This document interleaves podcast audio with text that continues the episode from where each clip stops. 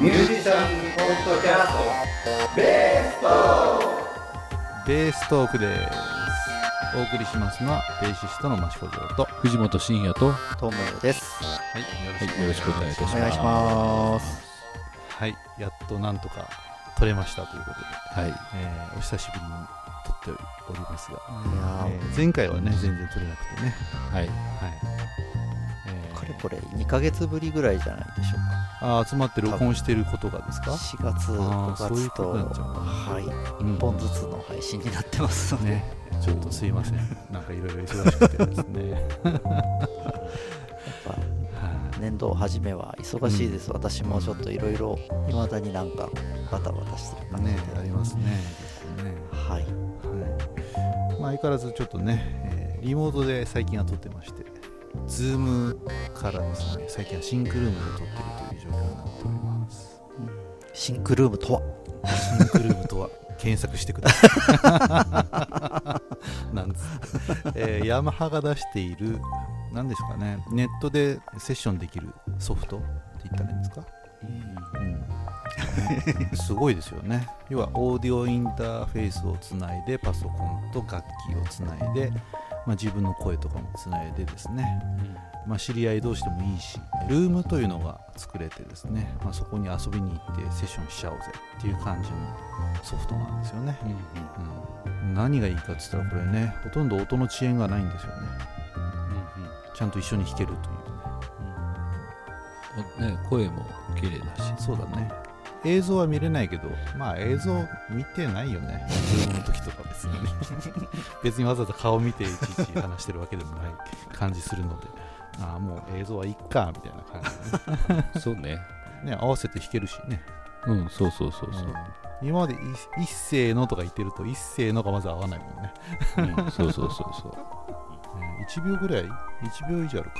う、ね、どうかね、普通の電話でも23秒あるんでしょ？あ、そうなんだ。あ、うん、確かそうだと思います。よ、123はいとか言ってると合わないっていうねあははそうなんですよ。でまあそのねシンクルームをですね立ち上げて先週ですか。前回やろうとしたの先週ぐらいです先週、先週。先週一生懸命つないでですね時間が過ぎて終わってしまったという。私が何もできなくて、せっかく仕事まで休んだのに、私が何もできねなかった。半休取ってもらったんですよね。うん、しかもね、前日にね、はい。すいません。いやー、いつ取り。ますかね。明日なら空いてっかな。じゃあ急にみたいなね。もう難しいです、もうなんか、ねえ。この、ねえ、もう、コンピューターじゃないの、うん難しい。オーディオインターフェースが絡んでくると、うんなんかいまだになんかね、よく理解できてないんですよね。ね本当僕僕が前にね始めた頃になんか陥ってたことにまんまとハマっちゃったみたいなね、なかなか難しいですね、この機材の、うん。こう、なんだろう、特性なんでしょうかね。私が今、録音するのって、こう、3人で顔合わせて撮るときに、はい要するにうんうんうん。うんこれ便利だぜって言って購入したものが、あのズームのね、ズームの。ね、えー、何でしたっけ？えー L8 というライブトラック。ライブトラック。L8、L8 L8 っていう機種があるんですけど、どうも、なんでしょうね、これ相性なんでしょうかね、シンクルームとの。うん。ね。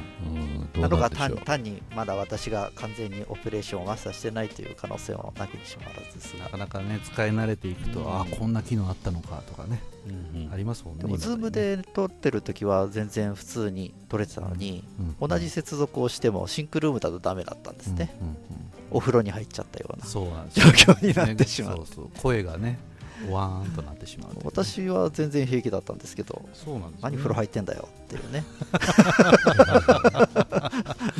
うん。すごすごと。いや。先週は退却しました、ねいやいやいや。トムさん入ったり出たりしてるななんてうん、そうそうそう。う。んじゃあちょっと2人で音出そうかな。そうそうそうそう。うん。あなんかちょっとできんじゃん。うん、そうそう。うん。そうやって成長していくんですね。そうです一つ一つ勉強うんうん。して、これでもう生まれた時から一生人と会わない人とかね もう50年100年後には出てくるんじゃないですか。ずっとカプセルの中でずーっとコンピューターとマトリックスの世界ですね。ねいやもうね本当ね。と脳みその内容がハードディスクに移行できれば永遠に生きれますもんね、すごいね。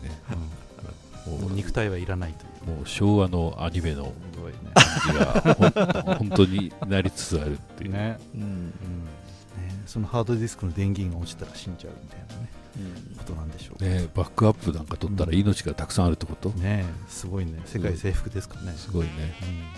うん。まあ、そうやって久々にこう、えー収録をしているう中でですねいろんなニュースがありましたけどもスクエアの泉さんがああそっか。いやいやいやいやびっくりでしたねなんともなんとも。なんとも突然すぎて。はい。まあ、いい曲たくさんありますしね、本当にね。まあ、インストの曲、まあ、スクエアの曲なんかはね、インストの曲でね、歌詞がないんですけどね、もう聴いてると自然と涙が出てきちゃうような曲が結構多くてですね、えー泉さんの曲はそういう曲が多かったなっていう記憶がございますね。あーなんかもうあれですね。もうなんか本当に年を感じます私のなんかこうね小さい頃からテレビとかそういういっぱい知ってた人がもうどんどんどんどんこそうですね。最近は。田村正和も亡くなっちゃいましたそうですよね。うん。うああこうやってだんだん年を取ってくんだなと思ってうん。自分は感じてますけれど。も、うん。うん。いつかみんな死ぬんですからね。と思うんですけどね、はい。まあそんなことがあったりしてですね。日常的にはですねあの僕は、まあ、2週間に一遍ねそのベース会やってるリムジンっていうお店で、えーライブもやらせてもらってるんですけどね、えーそこで相変わらずライブ配信をやっております、うん。それがですね前回のライブの時にですねもう本当に今まで積み重ねてきたのは何だったのかぐらい配信ができなくて、また壁が。うん、もうすごかったですよ。あの前々回の配信の時にその小山の方でねえーサックスのプレイヤーがいてその人が配信をやっていて、えー僕が教わったみたいな方がいらしてですね一緒に配信をしたんですよ、まあ僕の機材使ってね、ほうほう。えーアドバイスをいろいろもらった時になんでこんな設定でやってんの？みたいな。へいやもうこれ以上やるとなんか動かなくなっちゃうっていうかカクカクしちゃうんですよね。みたいな話をしてておかしいなおかしいなって言っててその時気づいたこれじゃないかという原因がですねあの USB のケーブルっていうおところで USB の C のケーブルってあるじゃないですか。新しいやつ。ねそうそうそう。あれって規格がいろいろあるんですよね。ああなんか私それも聞きましたね最近なんか。なんか2.0、3.0、3.1まであるのかなで3.1のジェネレーション2っていうんですかね。それが一番早いんですよね。わけわかんない。よくわかんないですけどへそうなんえですスピードが全然違うんですよ。どうやらそれがいたずらしてんのかな。というところに結論がなんかね早く刺すとうん、あそうそう早く刺すと遅くす刺すとなんか認識が違うみたいな話聞きましたけど、そうそうそう ゆっくり刺すとあこれはゆっくりなケーブルなんだなっていう認識をして 素早く刺すとあこれは早く。認識すげえアナログ。なんだそれはっていう。へあやっぱそれが原因だったんですか？えっと、そのそもそもの多分ケーブルの速度かなああそれはちょっと遅いんじゃないかっていう。古うんいジェネレーションの、そうですね、えー。要はその配信をするときに OBS というソフトを使ってですね映像を流すんですけどあのパソコンの要は画面についてるインカメラっていうんですか？ははあれあるじゃないですか、はあ。あれのスピードは速いんだけどその ATEM ミニをつないだ外部の映像っていうのがすごく遅いんですね。遅いっていうのもまあ例えば1秒2秒遅延してっていうのはそういう設定にしてるんですけど要は映像がカクついてるわけですよ。でそれは結局その転送スピードが遅いっていうことですよね。なのでそういう設定も OBS の中であって転送速度どれぐらいにするかっていうところを数値を上げていくと要は滑らかになる数値を下げていくと情報が少ないので回線が心配でも、まあ、映像は流れるよみたいな設定ができるんですけど多分この数値はもうちょっと上げてもいいよねっていうところをいじってもらったんだけどなんか映像がカクつくんですよね。インカメラと全然違う感じに見えるよね。で、えー持ち帰って検討してあこれは USB のしケーブルがやばいんかなと思って買い替えたところですねほいい感じになりましたんですよえいい感じになった。で教えてもらった設定でいけそうだなと思ってその次の週のえー収録に臨んだわけですね。ところがどっこいですよ。ほはい、今度はですね、えーバッテリーがですねうんいや前の時もそうだったんだけどつないで配信していると電源が減っていくんですね。うん。バッテリーがね。は要は電源ケーブル挿してるんだけど100%が80%になって60%になって。ああまあ、消費電力が大きいのかなみたいなね。すごいよねそうなんだ。そうそうそうそうなんですよ。でその時はその元についてるアダプターちょっとでかいんでちょっと取り回しのいい小さめのアダプターがあったんですね。あ Mac のね。そうそう Mac 対応のねでプラス USB もさせるみたいなのがあったんですけど要はそれがね 65W なのかな。なるほど。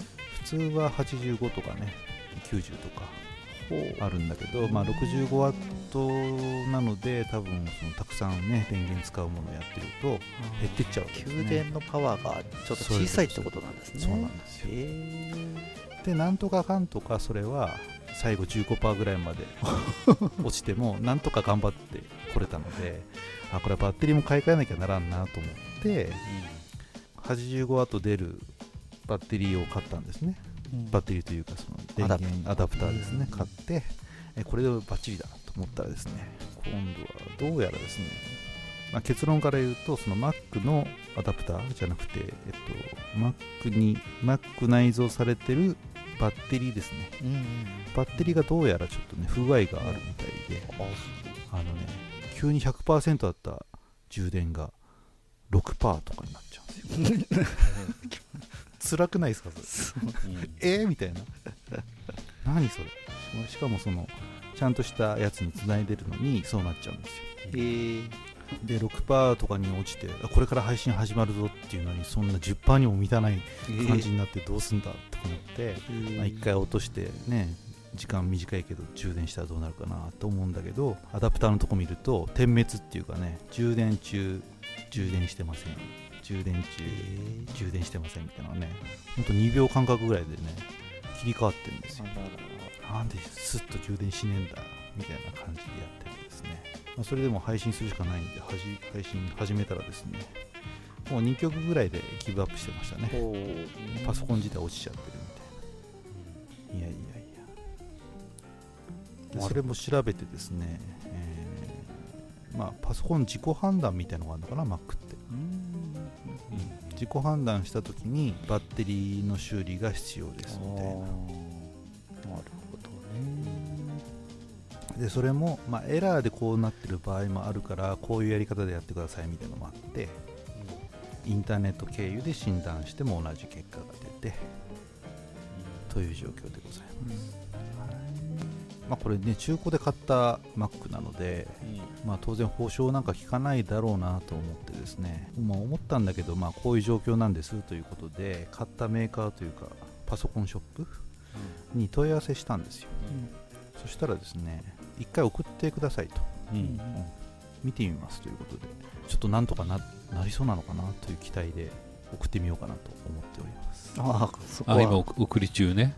うんとこれから送るかな。なるほど。今収録してるのであこれは同じ環境でやりたかったから。これを収録してデータを移して送ってまあバッテリー交換してもらえるとありがたいなとは思うんですけどね。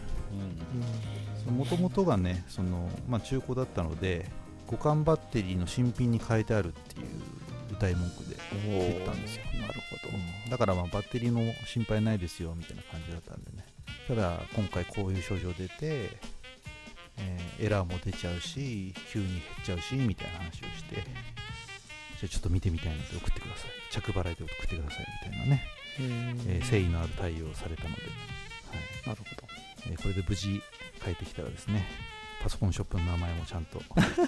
リンクして。ここいいいい店ですよみたいな。ね ぜひパソコン買うときはこれだとね、えーアフターサービスもしてくれますよみたいな宣伝したいかなと思います。が、はい、結果待ちでございます、はい。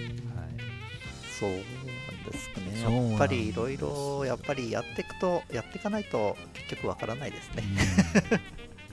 うん。ね本当にそうですねベースもそうですけれど、うん。やっぱりやればやっただけ。そうなの。上壁達する。がどんどんねできてきてね。あ普通の作業している分にはあの Mac は普通に動いてくれてるんですけど、そその配信するってなって負荷がかかるとほう。急に多分バッテリーがふって困って100あったのが急に6とかになっちゃうんですね。ドンって。やっぱりその辺がちょっとあれだったんでしょうね、結構スペックのいいものを買ったはずなんだけどパワーがないなと感じたのはバッテリーのせいだったのかなと今思えばするのでバッテリーが治ってきたらいい感じになるのではないかと期待しております。よろしくお願いします。よろしくお願いします。無事治りますよ。と思っております。が Mac 情報はそんなところで。そ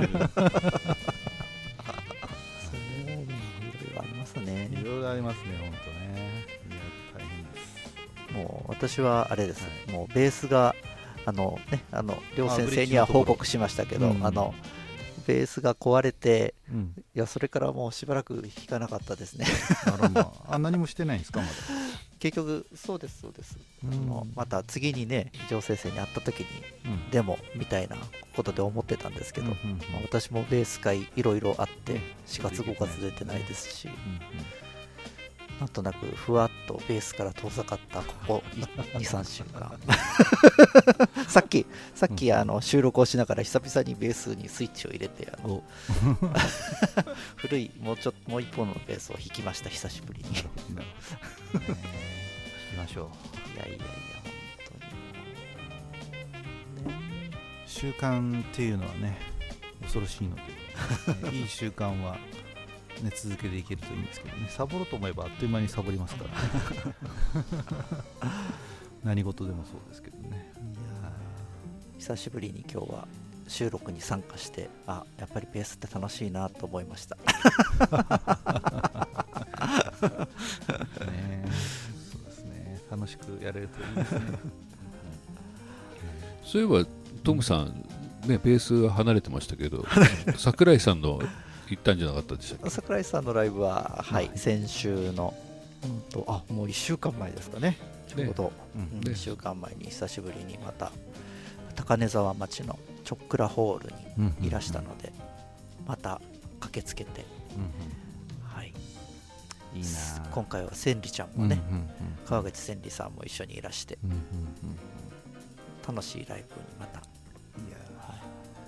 で毎年結局桜井哲夫さんあの宇都宮のライブーはもう8年前ぐらいからやってくださってまして、うんうんでずっと12月にも12月のクリスマスの時に来られるのがもう定番だったんですよね、うんうんなんかすごくこの宇都宮のそのライブはまあちょっと特別扱い的な、うんうんまあ、内容で、えーいらしてくださってたんですけれども。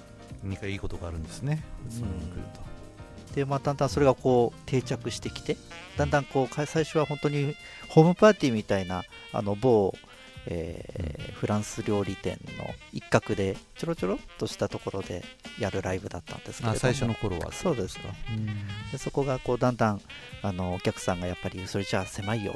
もっとたくさん来れないかっていう話で、だんだんこう会場が少しずつ大きくなっていって。それは素晴らしいですね。で去年の12月にいろいろラジオかどっか多分宮ラジかなどっかに紹介されたらしくて、うん。その宇都宮じゃないけど高根沢町にチョックラホールっていうのがあるようん。ということで、まあそこで去年来ていただいたらすごくその会場におお気に召してしまったというか、すごい気に入られたあの大谷石のうん。天然のね。なんていうかこそう大谷石がね結構そのいい感じに吸音してくれるみたいなことなんですよね。うその音響がすごく、まあその見た目もそうですし音響もすごく良くてすごくそれが気に入られたらしくて。で今回なんか福島あの東北ツアーを行かれる。そのなんかその出発点で。ああなるほど。それでまあもう一回ちょっくら行こうかなみたいな話になって、なんか来てくださったみたいでですね。だからなんか今年のまた年末にも来ますみたいなこと言ってたので、うん。うん本当に今回はあの本当にもう一回行きたいっていうことでうん。半年も経たないでまた帰ってきちゃいましたなんて言ってました。うん。こういうご時世でしたけどでもまあまあこうディスタンスしながら座席もディスタンスしながら、ほぼほぼお客さんも来てくださってて、まあ、今回はねあの生ドラムでしたからまたいつもはだいたいこう打ち込みのね、えーベースソロで、まあ、それはそれでいろいろなベースを楽しめたんですけど、うん今回は生ドラムうんのなんかすごい難しい曲をいっうんうん 生ドラムでやっぱり違う音源が同期されてみたいな感じですか？あーというよりはベースドラムベースデュオもう完全に2人だけでが多かったような気がしますね結構千里さんのアルバムにもそういう曲入れてたりまあうんもちろん新作の時のあのバラバラバラバラっていうのとかですうんうんうんうん楽しくすごいですね。ぜひぜひはい。またベース会でも宣伝させていただきますので、はいぜ 年末にでもいらしていただけたら。ひ なるほど。なかなかね今ライブうん。今回もやっぱりコロナでなかなか来づらかった方もたくさんいたみたいですし。うんですね。ねもう状況がねまあ一応この栃木は緊急事態宣言には一応含まれてはいないのでしょうけど。まあ、県自体のなんかうんみたいな、ねあるみたいですけどね。なんもよくよくわかんないですよね,、うんね。何をどこまで言ってるのかみうんうん昔は結構あのすごく細かい情報がたい出てたけどなんか最近はなね、20 30人20人30人なんか当たり前みたいな感じだから、いやどこでそんな感染してんのかなとかをねうん。思っちゃいますけどねこう田舎のに住んでる我々としては、ね。そうなんですうよね。ん正常性バイアスっていうんですか？うん。なんかこう大したことないだろうって思いたいみたいなうん。気持ちでいくとやっぱりね、うん、なんか30人がそれぐらいだったらまあいっか。300人あいいんじゃないの？とかね。3000人普通じゃない？みたいな感じでどんどんこうね人々の気持ちがね。自分には関わってないとやっぱりあんまり気持ち入らないじゃないですか。自分の知り合いがとかね、えー隣の病院がとかって分かってる人ほどね気にするんでしょうけどね。なかなか気にしない人はなんとかなんじゃないの？みたいな。そうするとだんだんこう緊急事態宣言だって言われてくるけどそれが普通になってきちゃったりとかね、まあそれじゃいけないんですけどね本当ね。まあなかなか難しい問題なのであんまり、えー言うと怒られそうなのであれですけども、まあ、しっかり対策しながら、ね、活動しないと何ともならないので、まあ、ベース会もですねしっかりこうマスクしたりとかアクリル板とかね一応立ててやっておりますのでまあ人数も少ないのでね安心して来てもらえるといいかなと思っておりますが、はい、6月は第3週の19日でしたかな、はい。えー6月19日にベース会開催の予定でございます。はい。まあ、ほぼ予定がない限り、第3週でほぼほぼやっていきたいかなと思っております。はい。はい、変更の場合はまた、えーお知らせしたりとか、えーホームページの方からとか確認してもらえるといいかなと思います。はい、あと最近ですね、オンライン決済でできるようになってますので、オンラインの方で決済してもらえるとですね、財布を忘れてもベース会に来られるという状態になりますので、ぜひ、えーオンラインでも決済お待ちしております。えー内情を言うとですね、えー実は1人2人とかだとですね、意外とこう、うん手数料が多くなっちゃうイメージなので、えー5人、6人と、えーオンラインでやってもらうとですね、非常に助かる。ああそうですか。はい、ぜひあのオンラインで決済できる方はぜひそちらの方で。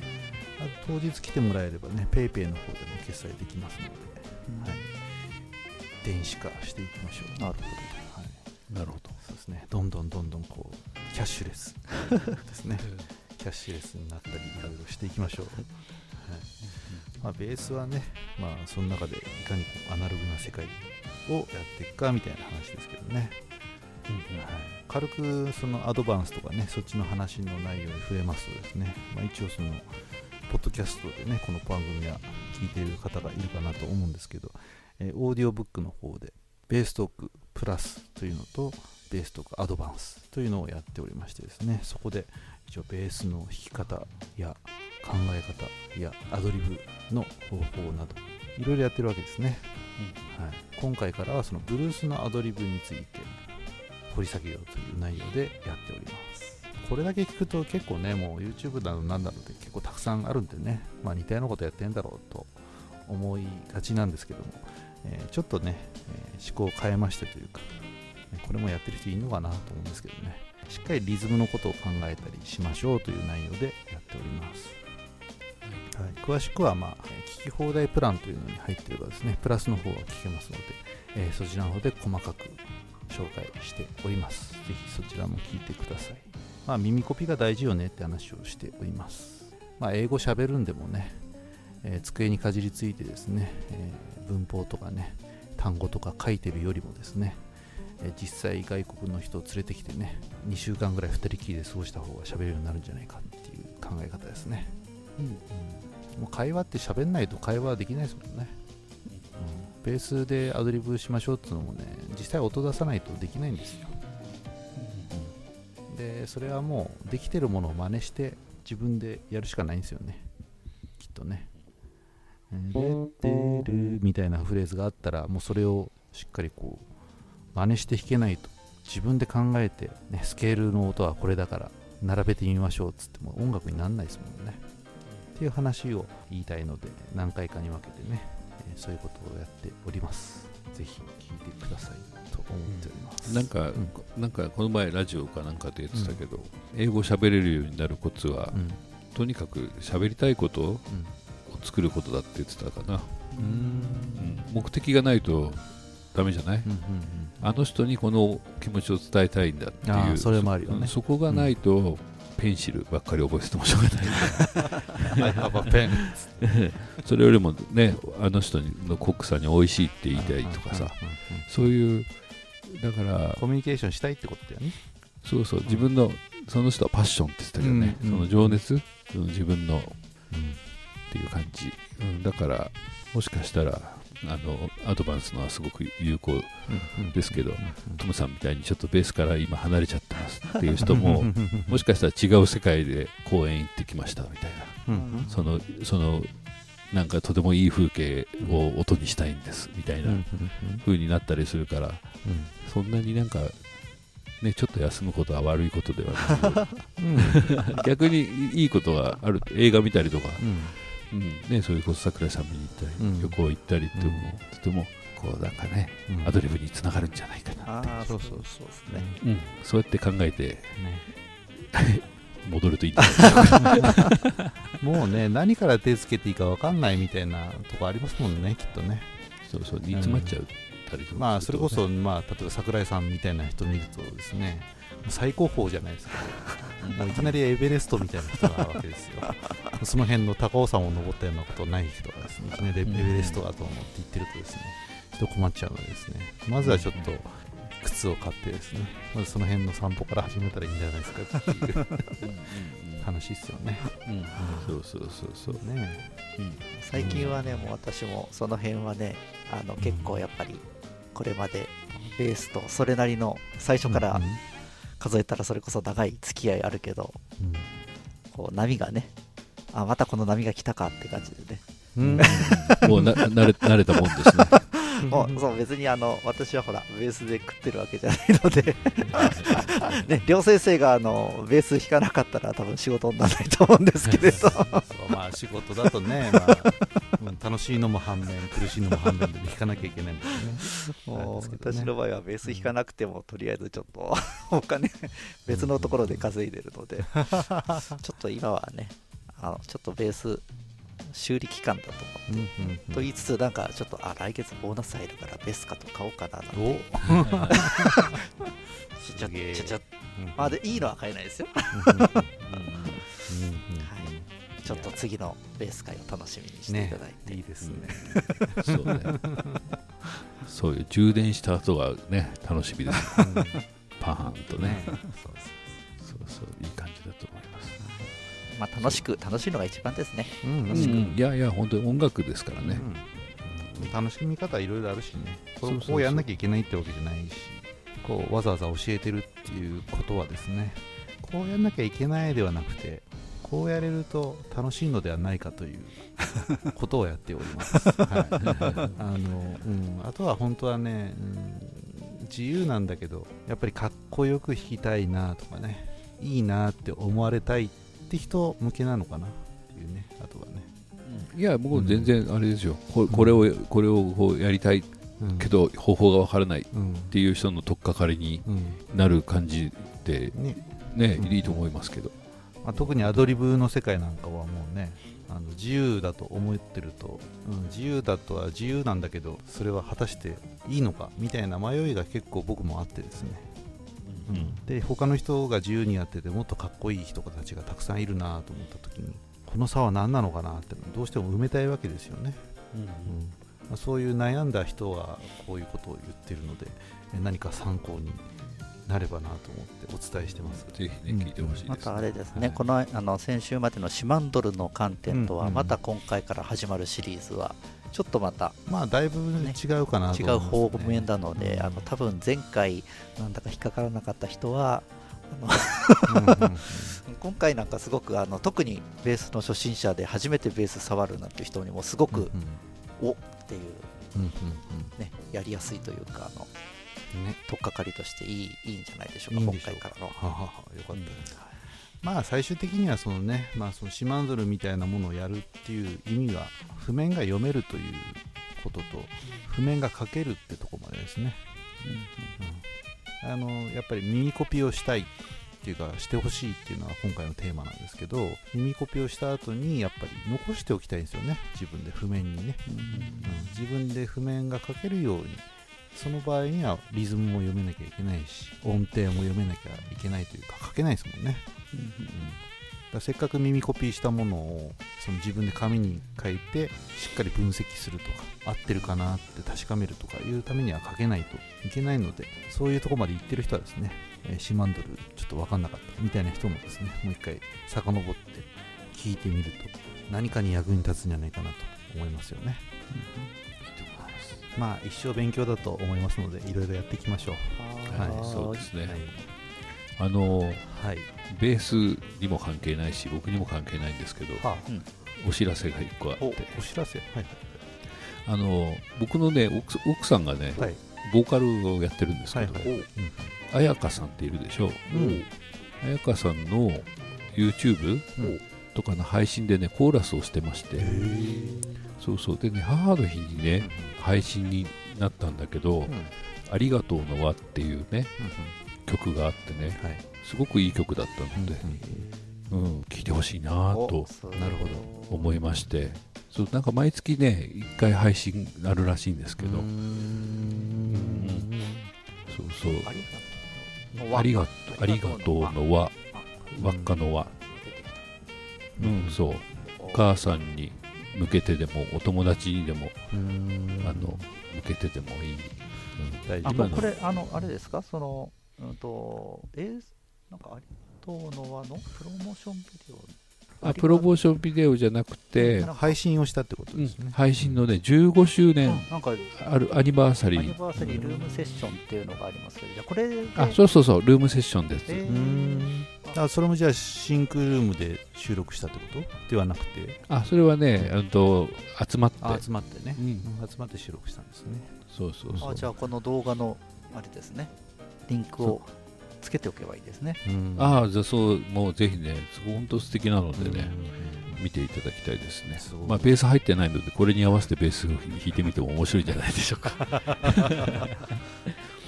ベースカラオケ。ピアノが弾いてるからうんなんつってねすごいすごい。うんぜひぜひあのあのよろしくお願いします。えじゃあリンクをぜひ。ー了解しました。はい全然ベースにも僕にも関係ないのですが、まあ関係あるでしょう。ん。あのぜひ聞いてください。いろんなところでいろんな人がねいろんな活動をしておりますね、ねえ、はい。本当にみんな配信とかね、はい。本当に素晴らしい。ああそうですね。あとはまあ僕も新しいところでジャムセッションが始まりましたみたいなね話がありますね。え。ーはい。いいですね。あの黒磯の方で。ああ、はい。この前遊びに行こうかなそうそうそうまあ、僕とベース会のお手伝いしてる渡辺壮太君と井口大夢君と3人でセッションホストを黒磯でやることになりまして、うんはい。まあ、第2土曜日で固定してやりたいなということなので、えー第2土曜日の8時から11時ぐらいまでやっております、えーおいいですね。はい。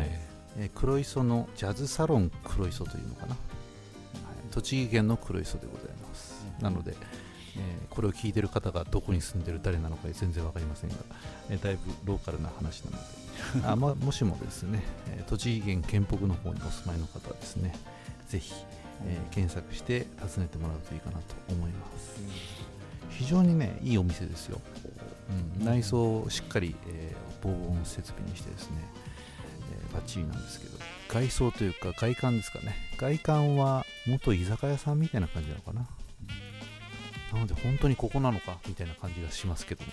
一歩勇気を出してもらってですねドアを開けてもらうとですね、えージャズの世界が広がっておりますので、はい、今日はあれですか？何かあの、カフェかなんかでレストランみたいな営業なさってるんですか？営業はですね土日しか基本やってないみたいです。うん土日のそのセッションならセッションに合わせて営業をしてるえっ、とですね、もともとですね、えー話すとですね、そこの店主の赤澤さんって方がいるんですけども、えーその人はですね、名前を引き継いでそのお店を始めたみたいな感じらしくてですね、もともとジャズサロンっていうのは別の場所で違うオーナーでやってたらしいんですよ。で、その時の常連さんみたいな感じで、で、その前のジャズサロンが閉まる時に、その名前を引き継いで自分で始めてもいいかということで、えー自分でお店を出したという感じみたいです。